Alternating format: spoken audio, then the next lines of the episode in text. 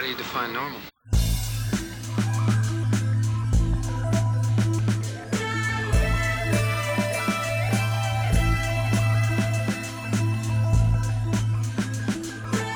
Está no ar mais um episódio da Resistência Exer. Eu sou o Gabriel e eu odeio bife de fígado. E eu sou o Marcos, e fazer um ninho de jornal não é requisito para que você fique internado no hospício. Boa! Então, com essa apresentação, é fato que hoje nós vamos falar sobre Assassino Imortal, ou então Squeeze, como, ficou, como era chamado nos Estados Unidos, né? E Tooms, em inglês, ou então Eugene Tooms volta a atacar, como ficou conhecido aqui no Brasil. Marcos, esse foi o primeiro episódio escrito pelo Morgan e Wong, uma dupla de escritores que escreveu muitos outros episódios emblemáticos do Arquivo X. Né? A grande maioria deles estão entre os meus favoritos. Só para citar alguns que eles escreveram: Terror no Gelo, O Vidente, O Ser do Espaço, O Lar, Nunca Mais, entre, entre muitos outros. Então essa dupla vai se destacar com possivelmente os episódios mais famosos de Arquivo X, né, foram escritos por, por eles. É, esse episódio Squeeze, que é o terceiro episódio da, da primeira temporada, ele vem logo depois do episódio Deep Throat, né, o A Verdade Está Lá Fora. E aí é muito interessante, porque no primeiro, no episódio piloto, é, a gente tem uma investigação que vai caminhar em direção a alienígenas, né? No segundo episódio também, girando em torno de conspirações governamentais. E aí então nós temos esse episódio que vem inaugurar na série o monstro da semana.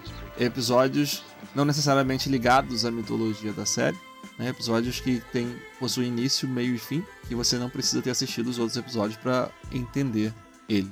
Uh, o Chris Carter conta que sempre existiu essa ideia de se fazer uma história, é, de incluir na história do Arquivo X episódios que não tinham necessariamente a ver com história de alienígena ou conspirações governamentais.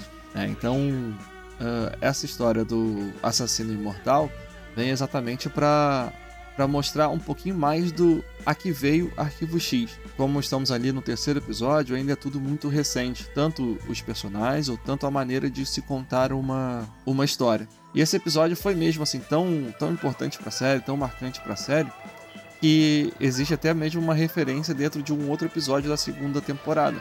Quem apontou isso pra gente foi a Patrícia Andréa, lá na página da, da Resistência X. A gente pediu a participação da, do pessoal, né, dizendo o que nós não poderíamos deixar de falar no podcast.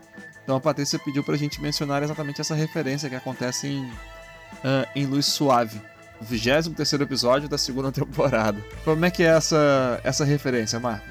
Então, essa referência ocorre mais ou menos por volta de 4 minutos e meio, onde é, Mulder e Scully estão num quarto de hotel investigando a causa da morte né, de uma das vítimas, que no caso foi pela sombra né, do personagem principal lá e tal.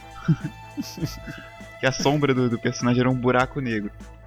Enfim, isso é, um, isso é um assunto para próximos podcasts. Aí Scully tava lá, assim, aparentemente não tinha nenhuma evidência lá no quarto de hotel, até que a Scully olhou é, para o duto de ventilação. Né? E a outra personagem que participou desse episódio perguntou para ela: Mas você acha possível que alguém pudesse ter entrado ou saído, né, por esse duto. Aí o Mulder comenta, né? Nunca se sabe. Eles se entreolham. É, acho que a própria Scully, né, comenta, nunca se sabe. É, detalhes. Mas... Sim. Pois é, mas aí é exatamente isso, né? A referência é clara, né? É o Eugene Toombs. É, assim, né? Tínhamos postado na página lá que, né, perguntando o que não poderia ficar de fora, e a Patrícia logo chegou com com essa referência, uhum. eu, caramba, vou ter que ver o episódio agora. Ela foi de primeira, assim, já conseguiu. Uhum. pois é. É engraçado que eu não lembrava dessa referência no. Ah, eu também não lembrava. Acontece bem no início, né? Aí tá de boa. Mas depois eu vi o episódio todo também. É, então, mas isso é bem bacana, assim, para mostrar como que a gente tem vem descobrindo muitas coisas novas, né? Reassistindo os episódios, mas principalmente para fazer o, o, podcast, né? E a impressão que dá é que realmente a cada vez que você assiste um episódio de Arquivo X, você descobre uma coisa que não tava bem lá, né? Uhum. Bom, é. E também o episódio, né, de Squeeze, ele é um dos episódios mais emblemáticos da série, né? Isso é fato. Uhum. Né? Tanto que uhum. é um dos episódios que ganhou uma novelização uhum. naquela coleção de livros lá que saiu. Sim. É, e com isso nós pegamos gancho com, a, com o comentário da Raquel Rocha Vilarinho, né? Que lá na página ela comentou que antes de ver o episódio ela leu o livro, né? Uhum. E ela disse também que ficou ansiosa na época, na época para poder alugar o VHS desse episódio. e assistir o episódio. É, e, a, e a ansiedade dela foi compensada pelo fato de que os dois episódios estavam no VHS, né? Que seria o, o, Ski, o Squeeze e o Toons, né?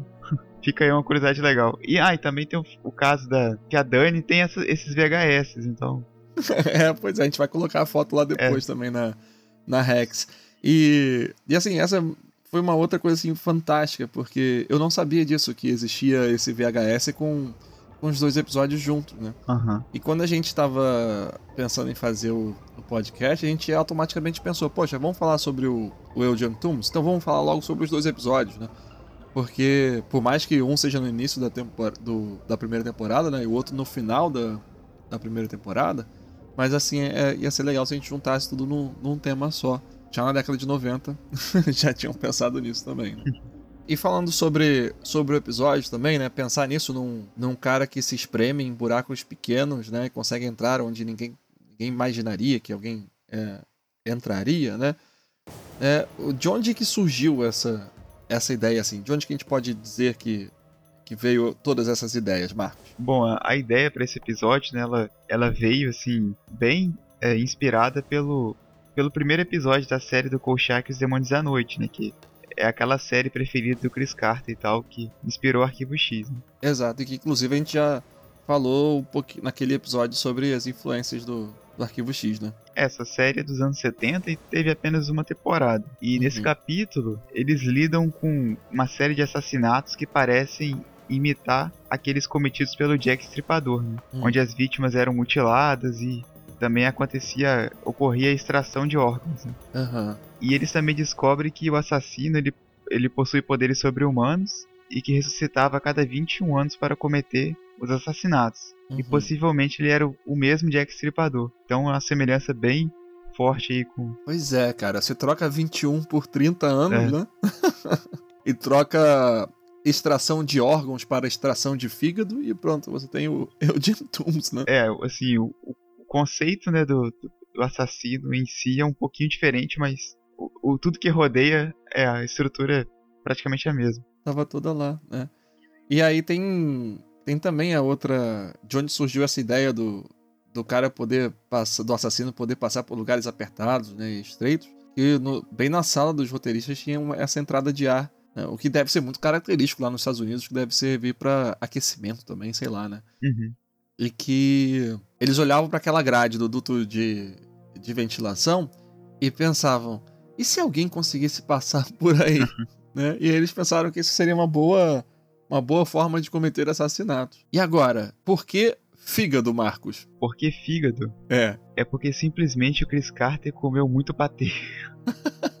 pois é, é, é, tem essa história, né? Que o Chris Carter estava passeando pela França e ele estava comendo muito patê de fígado de ganso. E aí, quando precisavam escolher um tipo de órgão para o assassino pegar, o Chris Carter deu a sugestão de fígado. É como se fosse aquela inspiração pro Newton, né? Da, da maçã cair na cabeça. Só que no caso ele. Será? a analogia é meio bizarra, mas. Pelo menos pra mim fez sentido. Eu acho que faz sentido. pra mim não fez muito, não. Ah, tudo bem, então mas tá- prosseguimos. Tá, mas tá valendo. e, e aí, assim, ficou uma história engraçadíssima. E eu Bom, quem tá ouvindo aí sabe que eu tenho essa minha. É, eu sempre faço uma tentativa muito grande de tentar arrumar explicações para as coisas que acontecem dentro do arquivo X, né? E até é, antes de ouvir essa história, claro, eu pensava que a escolha pelo fígado tinha a ver com o efeito regenerativo do fígado. É, que eu, é, eu até estava pesquisando para falar sobre isso no, no, podcast, né? E vi a declaração de um médico que dizia que se você é, perder metade do fígado em coisa de semanas, de, de um mês, você já tem um fígado do tamanho normal. E aí eu pensando comigo mesmo, falava, ah, então vai ver que é por isso, né, que, que o Eugene Toomes come o fígado das, é, de alguns seres humanos. Né? Ele vai lá, come o fígado, depois ele hiberna e ele nunca envelhece, então ele fica imortal. Porque as células dele estão sendo sempre regeneradas através dessa função que ele absorve comendo o fígado, enfim. né? Assim, eu acho, eu pensando comigo mesmo, achei, cara, essa ideia é fantástica. Foi por isso que eles pensaram é. nisso daí, né? Até o Chris Carter vem com esse passeio dele descobrindo um turismo gastronômico é. da França. e existe um outro ponto também nesse, nesse episódio, que principalmente o, é, os diretores e os roteiristas, eles acham que foi o grande trunfo, né? Que foi uh, o fato do deles terem um ator muito bom, muito competente para interpretar o Eugene Toombs, que é o Doug uh, Hutchinson. Tudo bem que quando ele apareceu lá para fazer o teste, o pessoal não gostou muito dele não, porque achou que ele tinha acharam que ele tinha 12 anos de idade, né? Mas aí quando pediram para ele interpretar uma cena de que ele ia atacar uma pessoa, eles ficaram extremamente convencidos que na hora ali o cara se transformou e eles pensaram, nossa, esse vai ser o assassino, vai ficar perfeito. E, e aí tem um ponto curioso, né, Marcos? Porque a partir do momento que a gente vê o Doug Hutchinson como Eugene Toombs, não importa onde mais ele vai aparecer. Que a, é, provavelmente você que tá ouvindo aí deve fazer a mesma coisa, né? Você olha o cara e fala, e lá, o assassino imortal do Arquivo X, e lá, o Eugene Toombs. E... É, então temos aí também a, a breve fil filmografia né, do, Doug, do Doug Hudson, né, que é o ator que interpreta o Eugene Toombs, que foi sugerida pelo Andy lá na página uhum. do Facebook. Então fizemos aí um apanhado rápido do que de outras participações dele. Uhum. A primeira aí é na série Millennium, né? Tem uma relação mais estreita com o Arquivo X. Uhum. Ele aparece é no primeiro episódio da segunda temporada. O episódio se chama The Be Beginning and the End. E o nome do personagem dele seria o Homem da Polaroid. Não sei, eu nunca assisti a série. Oh, mas esse nome de personagem é bem no estilão do Arquivo X mesmo, é. né? Ele não tem um nome, tem uma alcunha, né? É, a maioria das participações do Doug Hudson foram em séries, né? Ele, ele participou também de CSI, né? Da, das suas. Ele fez personagens diferentes ao longo das versões diferentes de CSI, né? Ele participou de Lost também, 24 horas. E quanto a filme, ele participou também daquele obscuro filme do Justiceiro, Zona de Guerra, né? Que foi lançado em 2008. Uhum. Eu acho que ele é mais obscuro do que o filme de 89 lá com o Dolph Lundgren. O ator que faz o Justiceiro, ele é o Volstagg do, da franquia do Thor, né? Um personagem do Thor lá. Caraca. Ai, ai. Outro filme que ele fez foi o Conner, né? A Rota de Fuga. É um, é um filme bem canastrão que eu gostava pra caramba quando era adolescente, mas eu nunca mais vi. Estrelado, estrelado pelo Nicolas Cage. Nicolas Cage, é o famoso Nicolas Cage que virou meme na internet anos mais tarde. É. O Superman que nunca, uhum. nunca aconteceu. Né? É, também aí o filme mais notório do, do Doug Hanson, que seria A Espera de um Milagre. Sem dúvida. Engraçado que estávamos preparando esse podcast né, nos últimos dias. Aí eu tava participando de um grupo lá no Facebook, lá de, de uma página que eu sigo e tal. Aí postaram uma, exatamente a foto do Doug Hudson em A Espera do Milagre para falar sobre uhum. filmes tristes. Caramba! Aí foi, foi muito coincidência, porque um dos meus pecados cinematográficos foi não ter visto esse filme ainda. Meu, é sério, caramba! Então você precisa ver, porque a atuação dele nesse filme tá sensacional também, cara. Nem parece que, assim, pegando toda a história dele, você vê que ele faz uh, pontas, né? Tanto no, em seriados quanto também em, outros filmes bem duvidosos, digamos assim, sim, né? Sim. E nesse filme, cara, ele tá fantástico também. Muito, muito. Ele, assim, realmente é um bom ator. Uma pena que ele não tem mais chance, né? Uma pena que ele não tem aquele rostinho de Hollywood para aparecer mais em filmes, mas ele manda muito bem mesmo. Então. Bom, então partindo para um outro extremo, já que falamos de Uma Espera de um Milagre, né? Que é um filme bem conceituado, filmaço. filmaço. Uhum. Agora partimos para Batman Hobbit 97, lá do George Clooney. Que doideira. Eu, eu, nunca consegui ver esse filme todo, né? Todo mundo sabe o desastre que é, o próprio George Clooney admite. Doug Hudson ele fez uma participação lá de um personagem chamado Gollum. Não é o Gollum do Senhor dos Anéis, é um outro Gollum. o... E a foto, né? A imagem desse personagem, você mostrou a foto, né? Eu nem lembrava que ele tinha participado desse filme, nem sabia, na verdade, que tinha participar desse filme. É, eu também, também não descobri é, nas internets. Exato, um personagem bizarro. Ou seja, ele é, possivelmente teve uma escolha muito duvidosa para os papéis que ele escolheu na televisão e nos filmes, né? ah, devia ter um salário, né? É, pois é. ele tava começo de carreira ali na década de 90, né? Então. É, então. Tava pegando qualquer parada. A espera de milagre seria dois anos depois aí. Uhum. É claro que aqui o que a gente colocou foi mais ou menos o, a participação deles em, dele em, é, em projetos mais conhecidos, né? Porque ele fez mais coisas do que, do que isso aí. É, com certeza. Bom, existem também algumas cenas bem marcantes nesse, é, nesse episódio, marcando assim pro universo do, do Arquivo X, né? Possivelmente teve a primeira cena shipper no, no Squeeze. Eu digo a primeira porque eu acho que aquela lá do, do episódio piloto, em que acho que ele tá de roupão, não conta muito ou conta como cena shipper? Acho que conta, né? pessoal, ah, conta sim. Os shippers vão ao delírio, né, com aquela cena, né? É, é. E logo nesse, nesse episódio, a gente tem é, essa cena também, que é quando a Scully conversa com o Mulder sobre é, essa intervenção que eles estão fazendo no caso, né? Que tem uma outra equipe do FBI que está sendo muito agressiva com eles, que não querem muito é, é, que eles se metam é, nisso tudo por causa das ideias nada ortodoxas do, do Mulder, né? Acho que ele diz pro Mulder que ele tá sendo muito possessivo com esse caso, né? E o Mulder dá assim uma puxada bem bem se chegando, né, pra, pra Scully, puxando o colar dela, dizendo que, que ele tá sendo sim possessivo porque ele não quer que nada ruim aconteça com, com ela, né? Que ela não seja prejudicada é, em nenhum momento durante essa investigação.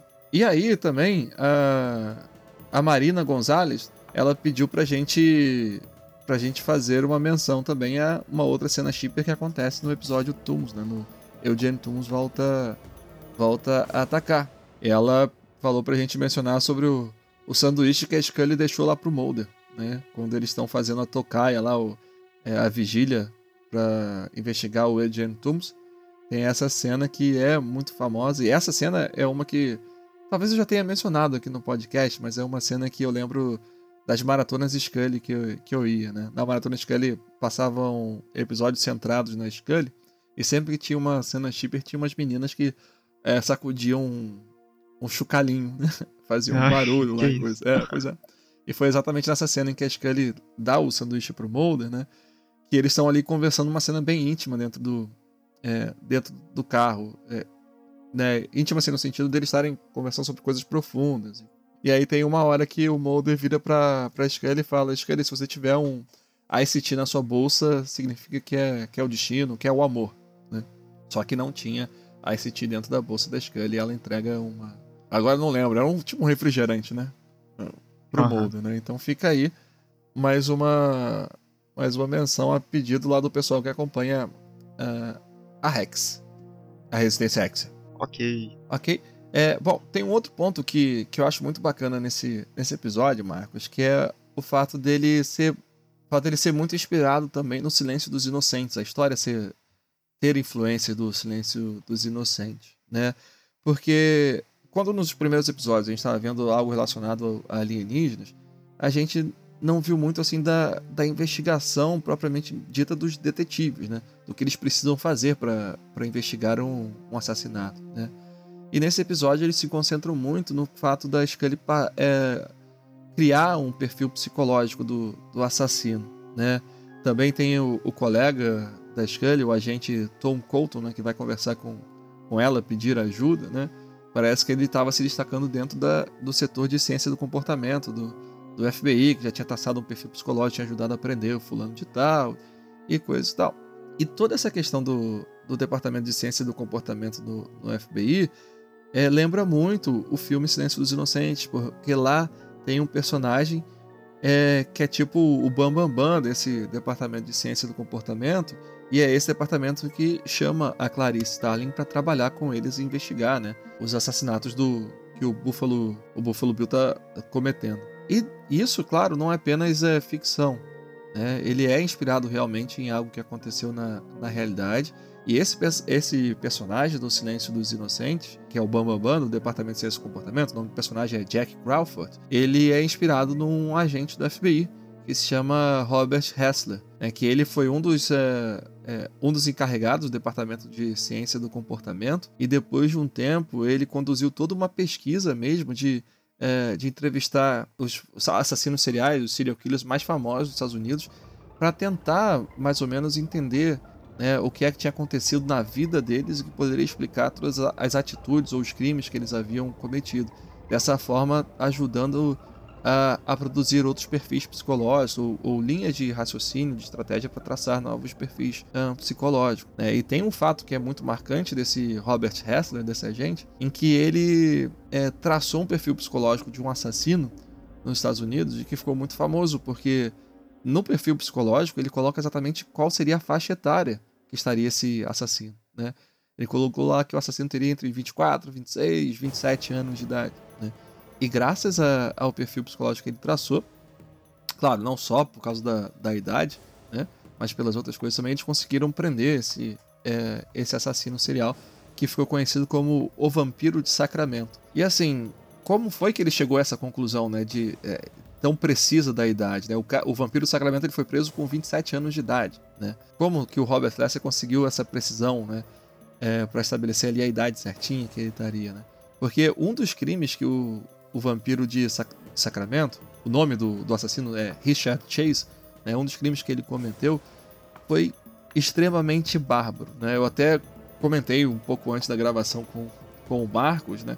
E a gente chegou à conclusão de que não vale a pena falar aqui como né, todas as, uh, as características do crime. Né? A gente vai deixar no.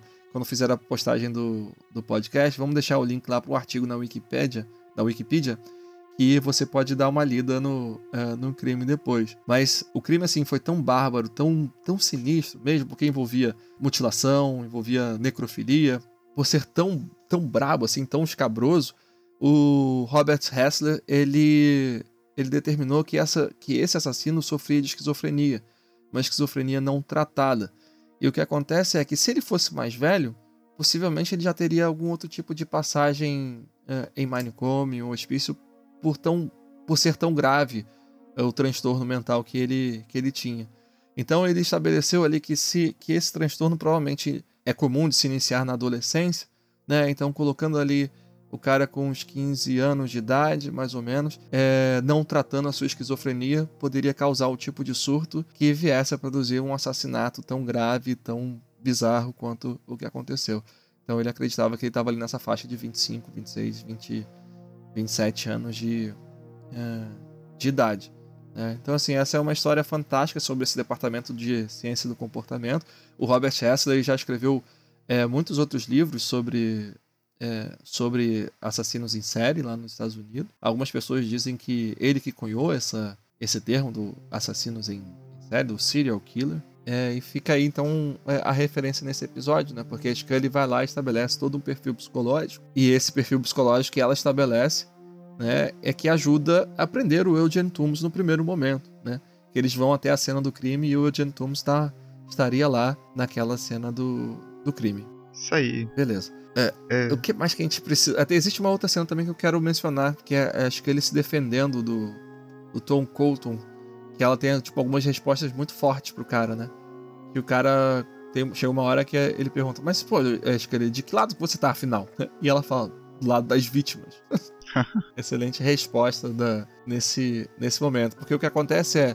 O, quando o Eugene Toombs foi, é, foi preso lá visitando a cena do crime, né? Que ele tava entrando pelo duto de, é, de ar lá do, do prédio, porque trabalhava na manutenção, né, limpando, eles colocam o Eugene Toombs num detector de mentira. E o Mulder pede para que sejam feitas algumas perguntas é, que não fazem sentido para a lógica cartesiana, lógica convencional. E uma delas é perguntando se ele já esteve em uma determinada cidade em 1933, né? porque existiam outros arquivos X que faziam referência a esses assassinatos com extração do fígado e com um ponto de entrada não determinado. Então o Mulder ali já estava meio que convencido de que poderia ser a mesma pessoa, apesar de que não seria possível, né, ele estar vivo em 33 em 1933 e depois em 1993, né? E ele foi descobrindo que existiam esses períodos é, em que esses crimes aconteciam, né? Aconteceu em 1903, depois de novo em 1933 e agora estava acontecendo de novo em 1993. É, vale lembrar também que nesse episódio o Mulder e Scully estão sendo. São os outsiders, assim, do, FBI, de todo mundo uhum. chutando os dois, assim. Exato. No episódio todo. Pois é. No, como esse episódio de Squeeze aí tá bem no início né, da, da temporada, a gente ainda vê muito disso de da construção, conflito, dos, né? construção dos personagens e do relacionamento do Mulder e da Scully, né? O relacionamento de amizade. Porque, assim, é óbvio que a Scully quer, quer ser uma agente do FBI. Né? De repente ela até não quer muito ficar presa no arquivo X, num lugar em que ela primeiro foi colocada para é, para vigiar o Mulder, né? Uhum. Pra, tipo, desacreditar o trabalho do, uh, do Mulder, né? Então aparece a oportunidade em que o amigo dela pede para ela ajudar, ajudar ele, e a todo momento existem essas piadinhas, né? Ah, você tá trabalhando agora com, com o estranho Mulder, já teve algum contato imediato de terceiro grau, coisas nesse sentido, né? E aí é muito legal ver que no primeiro episódio a Scully tinha é, essa visão um pouco distorcida do Mulder, né? Uma visão meio jocosa do Mulder, então ela começa a trabalhar com, com ele. E aí nesse episódio é como se é, ela começasse a perceber todas aquelas brincadeiras, ou, uh, os comentários ridículos que os outros agentes faziam em relação ao Mulder, né? Que não consideravam toda a habilidade de investigador do. Uh, do Mulder. E aí ela começa também a não só a defender o seu próprio trabalho, né, o trabalho da Scully, mas também a def defender o, a, a seção Arquivo X. E aí é como se a amizade dos dois começasse a crescer e a ficar ainda mais forte. Um outro ponto importante também desse episódio, né, que acontece no final do episódio, é que é, aparece uma, uma reportagem de jornal né, do detetive Frank Briggs, uhum. né, que foi o responsável lá pelas investigações do, é, dos crimes passados de Eugene Toomes, uhum. é uma nota do jornal que sugere uma certa limpeza étnica, né, que uhum. estaria relacionado a crimes de intolerância racial. Uhum. Então, é, acreditamos que, que essa reportagem poderia vir a sugerir a prática da eugenia, uhum. né, que foi uma teoria aí que, que surgiu no século XIX e que ela buscava produzir uma seleção é, entre coletividades humanas, né, baseadas em leis genéticas. Seria um aprimoramento da raça humana. Né? Essa, essa teoria, né, com o tempo, ela se mostrou bastante controversa, né? esteve associada também é, na questão do nazismo, só que né, por hora não vamos prolongar para esse lado. Ah, sim, e aí tem também o nome do personagem, né? Você já falou? É, que o, o próprio nome do personagem, né? Não seria. Acreditamos que não é só uma coincidência, né? o nome dele é Eudine. Exato. Que assim como a eugenia, né, significa bem nascido. Né? Exatamente. E tem uma outra, é, uma outra coisa também, né, que ao longo do, do episódio, esse o detetive Frank Briggs né, é, menciona que quando ele trabalhava como xerife lá da cidade em que aconteceu os primeiros crimes do Eugene Tum, que entrar no quarto e ter visto aquela barbaridade do, do crime foi chocante e que ele sentiu algo parecido quando, quando ele ficou sabendo o que tinha acontecido na, na Segunda Guerra Mundial, né, nos campos de concentração. E aí ele solta uma frasezinha bem, bem interessante, né? Ele fala que, que é, ele diz assim: é como se todos esses atos horríveis dos humanos fosse capaz de, de alguma forma, dar à luz a algum tipo de humano um monstro. E aí eu acho que essa frase também fica emblemática dentro desse, dessa discussão toda de, de eugenia, né? Porque a gente aqui tem essa teoria, né, Marcos, de que a eugenia foi sempre pauta da mitologia do Arquivo X, né? Que de alguma forma ela já estava é, sendo discutida assim pela equipe e poucas coisas eram julgadas assim em alguns episódios ao longo da, uh, da série. Mesmo episódios como esse, o caso de Um Monstro da Semana, que não necessariamente teria ligação com a, a mitologia da, da série, mas já tem como se fosse uma sementinha ali plantada, pensando-se, né, ou, ou, começando a elaborar uma ideia de, uh, de eugenia. É, a menção à eugenia nesse episódio seria algo mais despretensioso, né? Só mais pra frente que, que nessa questão da eugenia foi incorporada até mesmo na mitologia, né? Exato. Nos episódios. Exato. É, porque quando a gente pensa é, em, em eugenia, a gente está falando necessariamente da, das pesquisas, das, uh, dos experimentos, na verdade, né? Principalmente que os, os, nazistas haviam feito na Segunda Guerra Mundial, né? Com os judeus ou até mesmo uh, entre eles, né? Visando assim, uhum. né? Toda aquela ideia distorcida de uma super raça. É até a questão da raça ariana, né? Ela uhum. já está diretamente relacionada à eugenia, né? Uhum. Pois é, e é assim, é, é, muito curioso perceber essas coisas, né?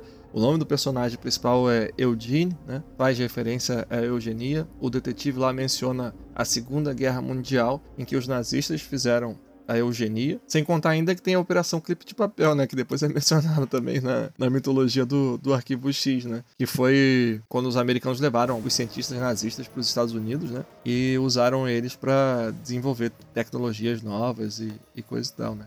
E na mitologia do Arquivo X também tem uma menção a, a essa eugenia acontecendo nos Estados Unidos, né? Uhum. Bom, a gente é, falou boa parte aqui sobre o episódio Squeeze, né, sobre o assassino imortal, mas também tem algumas outras coisas sobre o episódio Tooms, né, William Tooms volta a atacar, que a gente gostaria de, de ressaltar. Uma delas, assim, que, que a gente pensa é que o primeiro episódio, o Squeeze, ele termina com tipo uma brecha para uma continuação. Mas o que a gente viu nesse tempo, no, uh, ao longo da série do Arquivo X, é que todos os episódios que iam ter continuação aparecia lá o To Be Continued, né?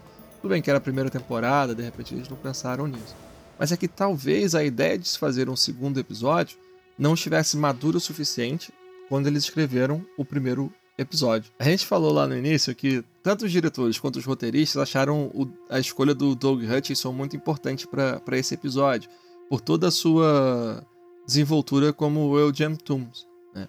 E o que aconteceu foi que, é, como esse o Squeeze era tipo o terceiro episódio da série, ainda estavam ali meio que descobrindo qual seria o formato ideal da, é, do enquadramento, de qual take que eles iam usar, porque é, era toda uma questão assim, de jogo de câmeras, em que se você apontasse ela para um lado, poderia realmente causar a impressão que você queria, ou seja, assustar as pessoas. Se você apontasse para o lado errado, com certeza ia ficar uma porcaria o, episódio.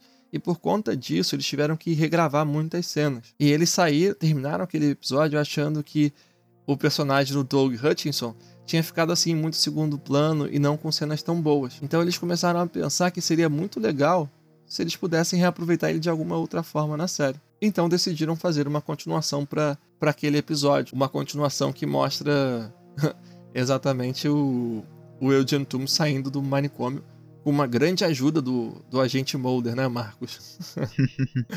né? Porque quando tá tendo é uma espécie de julgamento, né? Mas na verdade era uma audiência só para saber se ele se o Eugene Toom estava realmente curado ou não, porque no final das contas ele foi preso por uma agressão a um a agente Scully, né? Ele não foi preso pelos crimes que, que os agentes não conseguiram provar que ele havia cometido, né?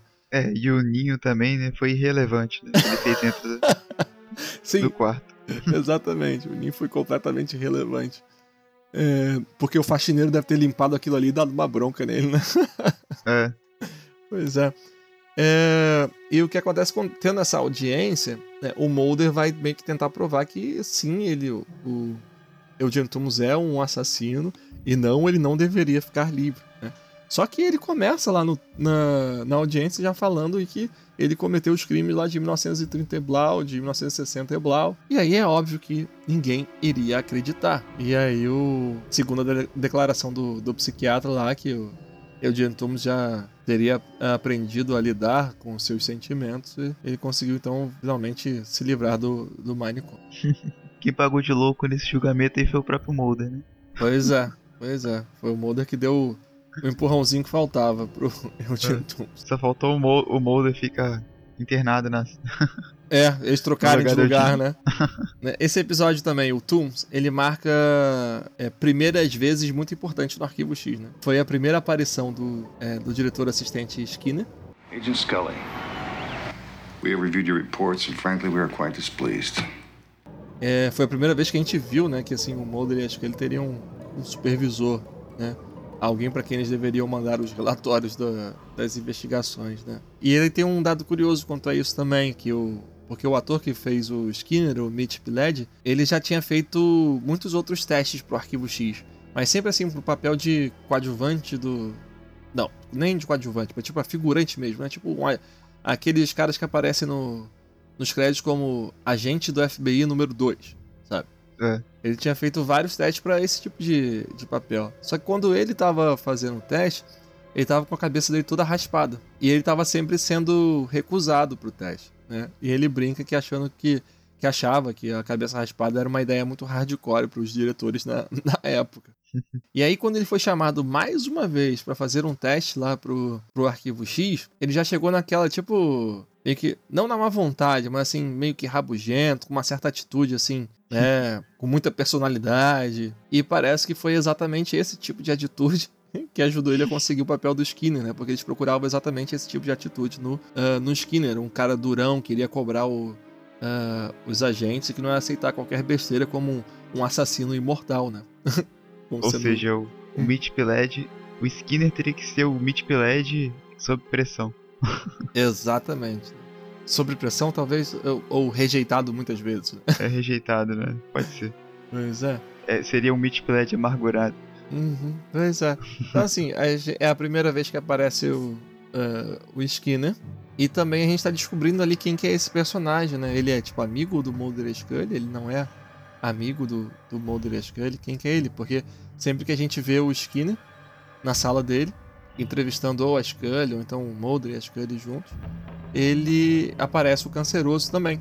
E aí acontece uma outra cena brilhante, né, Marcos? no final É, desse episódio. É uma, é uma cena assim que. Pois é, essa Foi- cena, na verdade, ela é mais engraçada depois que a gente foi lendo, assim, o, eh, os bastidores, né, do, eh, do Arquivo X. né? Depois dela, a série nunca mais foi a mesma. foi um é. divisor de águas. Exato. que foi exatamente a primeira frase do Canceroso. Até então, o Canceroso nunca havia falado no Arquivo X, apenas acendido seus cigarros e gesticulado. É, e existia uma brincadeira, né, de que os, é, os roteiristas e os diretores nem sabiam se o William B. Davis conseguia, sabia falar ou conseguia realmente, realmente falar. Só que aí a história mais engraçada que, que a gente leu nos bastidores foi dizendo que, que os roteiristas estavam muito satisfeitos com a profundidade Nossa. que o William B. Davis teria dado ao personagem. E aí é muito curioso porque eles falam isso depois que ele falou essa primeira frase. Então, Oscar pro William B. Davis, né? De melhor ator de todos os tempos. Ele falou de uma, de uma forma shakespeariana, assim, que cativou, né? Pois é. Né? E a frase dele foi: É claro que eu acho. É, Curse I do. Of course I do. Tem um outro ponto também, Marcos, que a gente tava falando do, do relacionamento do Mulder e da, da Scully lá no, no primeiro episódio, no Squeeze, né? Mas também tem um outro ponto que eu não sei se, é, se todo mundo percebeu aqui em Tooms, né? Porque nesse, no episódio Tooms, o Eugene Tooms acusa o Mulder de ter espancado ele, né? Quando o Skinner tá repreendendo o Mulder, dizendo que já que o Mulder estava toda hora vigiando o Eugene Tooms, fica difícil não acreditar que o Mulder não tivesse realmente tido algum tipo de contato com o Eugene Tooms ou que pudesse ter algum álibi para mostrar que ele não não tinha batido no Eugene Tooms, já que o Eugene Tooms tinha mostrado provas concretas de que o Mulder tinha batido nele. Claro, era armação, né? Mas ah, aí então a Scully parte em defesa do Mulder, dizendo que isso não aconteceu porque ela também estava em, em vigília com o Mulder quando o Eugene Tooms estava no, no hospital. Né? Isso foi claramente uma mentira e deve ter sido muito difícil para a gente Scully mentir para salvar o, ah, o Mulder. E aí a gente tem que entender que esse episódio já veio quase no final da primeira temporada, em que muita coisa já havia acontecido. E que, inclusive, o Mulder chega. eh, O Mulder menciona algumas vezes nesse episódio de que estão querendo fechar os arquivos X. Então, aí é mais um daqueles elementos que nem sempre a gente consegue perceber, mas que mesmo sendo um episódio de monstro da semana, muitas coisas que acontecem nele que são diretamente relacionados com a, a mitologia da, da série. Uhum.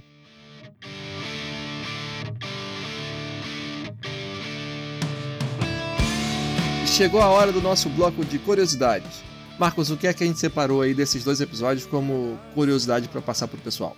Bom, temos aí que o Doug Hudson, né, Uhum. o ator que interpretou o Gene Tooms, Hum. que ele enviou o fígado de um animal para o Chris Carter como agradecimento por ter participado do episódio. Inacreditável. Olha só, né? Enquanto você tá achando aí que Jared Leto tá inovando no Esquadrão Suicida, o Doug Hudson já era vanguarda já. Pois é. Agora, lembra aquilo que a gente falou sobre a filmografia dele, dele fazer papéis menores e tal? Sim. Pô, os outros diretores não devem ter ficado com medo, né? Do que é que eles vão ganhar no próximo papel do Doug Hutchinson. É. O que, que será que o Joe Schumacher ganhou lá no filme do Batman? É, Bom, então, outra curiosidade aí também é que o dublê do Gene Tooms né, é um contorcionista e foi usado para gravar as cenas e se espremer nos lugares pequenos. Até porque se, se o Doug Hudson fizesse também, ele seria o ator mais versátil. pois é. Caramba. Ah, e também tem, tem uma ceninha que aparece no, no Tooms, lembra? Que é quando o psiquiatra vai lá no, na, na cela do Eugene Tooms e, e fala: ah, você vai ser solto, acho que tá tudo certo pra você ser, pra você ser solto, temos só que manter os dedos cruzados. Ah, Aí tem essa cena clássica do Eugene Tooms cruzando o dedo que é do. com o dedo médio, né, em cima. Não, o dedo anelar em cima do dedo médio. Gosto desse. Ah, enfim. ah, é. É uma cena é esquisita, incrível. né? Então, outra curiosidade aí também é que no segundo episódio, no Tooms, né, a Scully chama Mulder de Fox. Uhum. E isso só se repetiria no episódio Home Again da décima temporada, 23 anos depois. Pois é, cara. Olha só, é tipo a Dona Florinda chamando o Kiko de Frederico. O engraçado que nesse, episódio, isso a gente percebeu uma, uma inconsistência, né? Que o Mulder diz pra Scully que ele fez os pais dele chamarem ele de Mulder. Só que não é o que a gente vê ah, nos episódios A mais à mãe frente dele, do né? Arquivo X. A mãe, a mãe e o pai, né? Chamam ele de Fox. É, eu lembro mais da mãe. É. E, e também tem uma outra coisa curiosa é que o Skinner chama ele de Fox nesse mesmo episódio. então, assim, sem moral nenhuma, né, pra fazer os outros chamarem ele de Mulder. é, totalmente. Pois é, só a Scully que concordou com isso. e também temos uma outra curiosidade aí que na cena final, o Eugene Toomes aparece sem roupa por sugestão do próprio ator. Uhum. Né? É, originalmente ele estaria vestido com o uniforme do Centro de Controle de Animais. É, é naquela cena que ele sai lá do casulo e agarra o Mulder. É, hum. caramba, cena bem claustrofóbica. Exato. É. Apesar do, dos dois, do, do, primeiro episódio ser mais clássico assim e tal, eu confesso que a cena que mais me chamou a atenção foi a cena do lá da escada rolante mesmo. Sim. É aquela que eu tenho a, a memória assim televisiva assim é, com certeza. Eu também mais marcou foi essa. Tem uma outra curiosidade também que a gente, na verdade, eu esqueci de falar ao longo do, dos comentários do, do, episódio. Mas é que é, os roteiristas desse episódio, um dos roteiristas, acho que foi o James Wong, estava passando por um shopping e viu uma escada rolante assim aberta. Né? E ele viu, tipo, lá embaixo da escada rolante, a abertura e coisa e tal, e pensou, nossa, ia ser legal escrever um episódio do Arquivo X com com alguém que se esconde aí embaixo, ou que usa esse, essa passagem e coisa e tal. E aí ele pensou que a única, né, a única pessoa que poderia fazer isso seria o Eugene Toomes. Aí resolveu incluir essa, a escada rolante lá como um ambiente no, no episódio. Uhum. Que mais? Beleza, então temos aí também que a Gillian Anderson, né, ela já, já estava grávida na época de Toomes, né? Uhum. Dava para perceber já o rosto dela mais cheinho e tal. É um pouco mais redondo, né? É, você também reparou, né, que as tomadas é. evitavam mostrar ela de corpo inteiro também. Exato, acho que tem, pelo que assim me lembro agora de cabeça, duas, duas cenas que mostram ela de corpo inteiro. Só que uma ela tá bem, sendo bem escura, né? E a outra é aquela cena no final, que ela tá com sobretudo. E... Uhum. Também temos aí que o Squeeze foi exibido nos Estados Unidos no dia 24 de setembro de 93 e no Brasil em 18 de dezembro de 94. Pois é, mais de um ano depois, né? É. E o Tumos foi exibido nos Estados Unidos em 22 de abril de 94 e no Brasil em 26 de maio de 95. Pois é. Ou seja, o Arquivo é. X começou aqui tipo um ano depois, quando lá já tava na segunda temporada, né? Ele foi exibido aqui no Brasil no aniversário do meu pai em 95. 26 de maio, é? É. é parabéns pro seu pai. Ah, tá.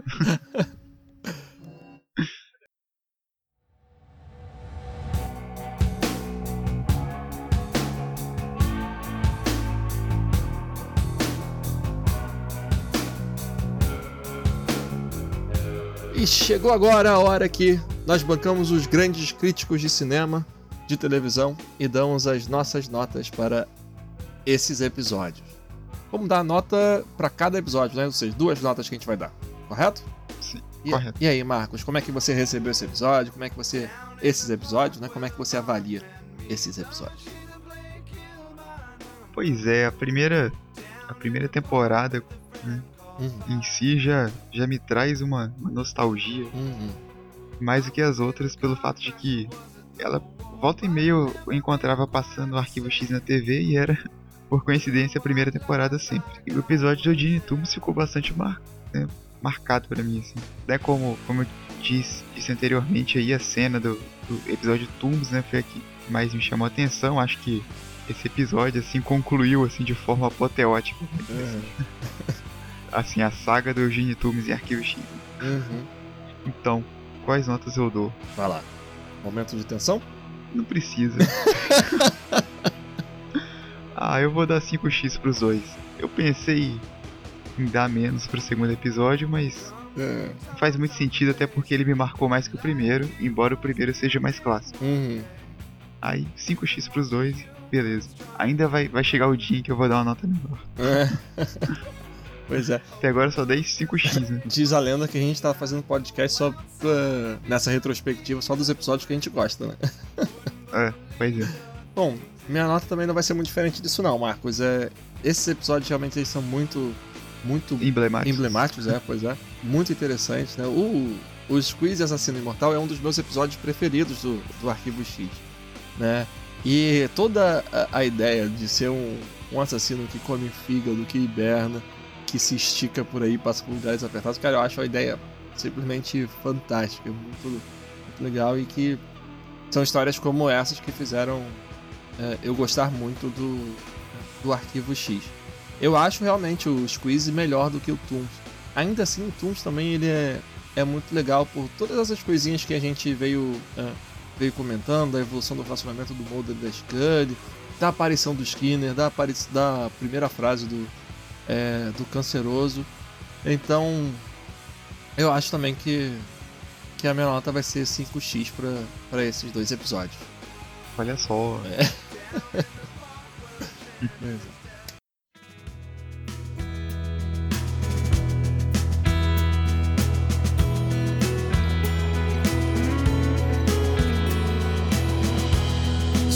agora chegou a hora que a gente vai se despedindo e vai agradecendo todo mundo que contribuiu para a realização desse, desse episódio. A quem que a gente gostaria de deixar o nosso abraço aí, Marco? Então, nós vamos mandar nossos exer abraços. que cafona. Pois é.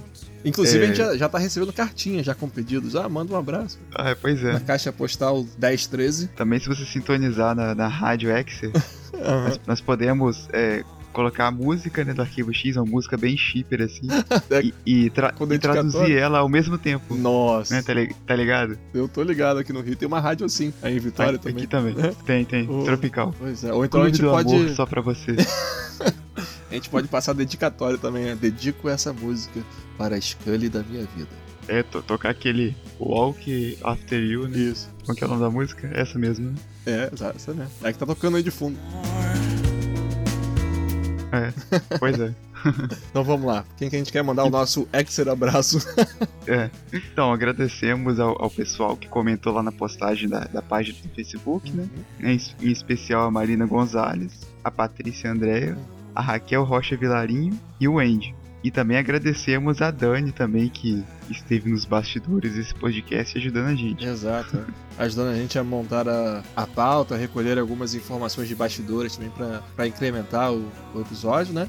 E também é uma foto também que ela enviou que a gente vai publicar lá na Rex com a com, a, com os VHS. Com os VHS dela. Com o VHS, né? Que é, ela tem esse VHS do Squeeze e Tunes, né? Que é que é bem, bem legal. Fica como mais uma raridade a ser postada. Se bobear, ela deve ter um laser disc do arquivo X, assim, que foi lançado na Rússia. Assim. Talvez, mas eu acho que não. acho que nem na Rússia inventaram isso. É. Beleza. Bom, então obrigado a todo mundo que acompanhou a gente até aqui. A gente se vê num próximo episódio, então. Um abraço e. Um Exer tchau. tchau.